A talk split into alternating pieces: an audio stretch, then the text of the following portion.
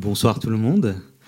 Euh, pour celles et ceux qui n'étaient pas là les jours précédents, je suis donc Saeptem et je fais deux minutes avant de dormir. C'est le podcast sur ces petites pensées qui nous habitent avant de glisser dans les bras de Morphée.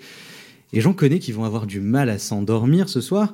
Ils et elles viennent de gagner un prix et de l'argent grâce à leur podcast.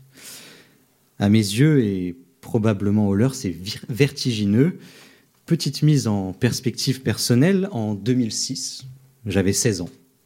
Et j'écoute mon premier podcast natif. À l'époque, je me suis abonné via iTunes. Et j'aime bien découvrir des trucs qui viennent du, monde entier depuis ma chambre d'ado. Six ans plus tard, en 2012, je lance mon premier podcast, un truc musical, toutes les semaines pendant 74 épisodes. Ma chambre d'ado est devenue une chambre d'étudiant.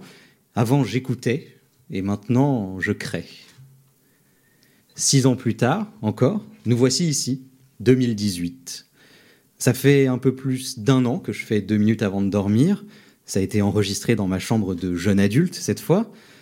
Et je me retrouve sur une scène pendant un festival dédié au podcast. Des prix sont remis. Qui aurait pu prévoir ça il y a 12 ans?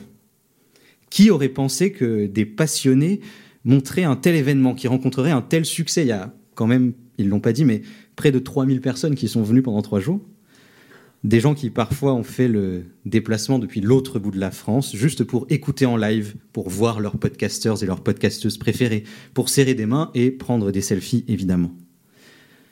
Je repense au type de 16 ans qui traîne encore un peu en moi quelquefois, seul dans sa chambre, s'il savait.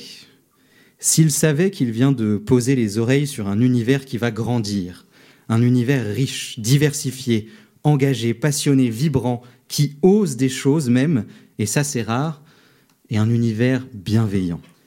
Exemple numéro un du côté des amateurs, Podcastéo qui voulait mettre en avant des émissions et proposer un classement, et qui est devenu une communauté d'entraide et de création.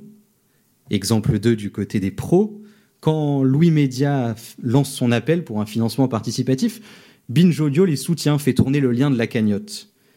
Personnellement, j'ai jamais vu TF1 venir à la rescousse d'M6 la télé mise plutôt sur le clash, quand ici on met de la valeur dans un cercle vertueux au niveau de l'écosystème et même en interne. J'ai discuté avec quelqu'un de chez Louis à, ce sujet-là.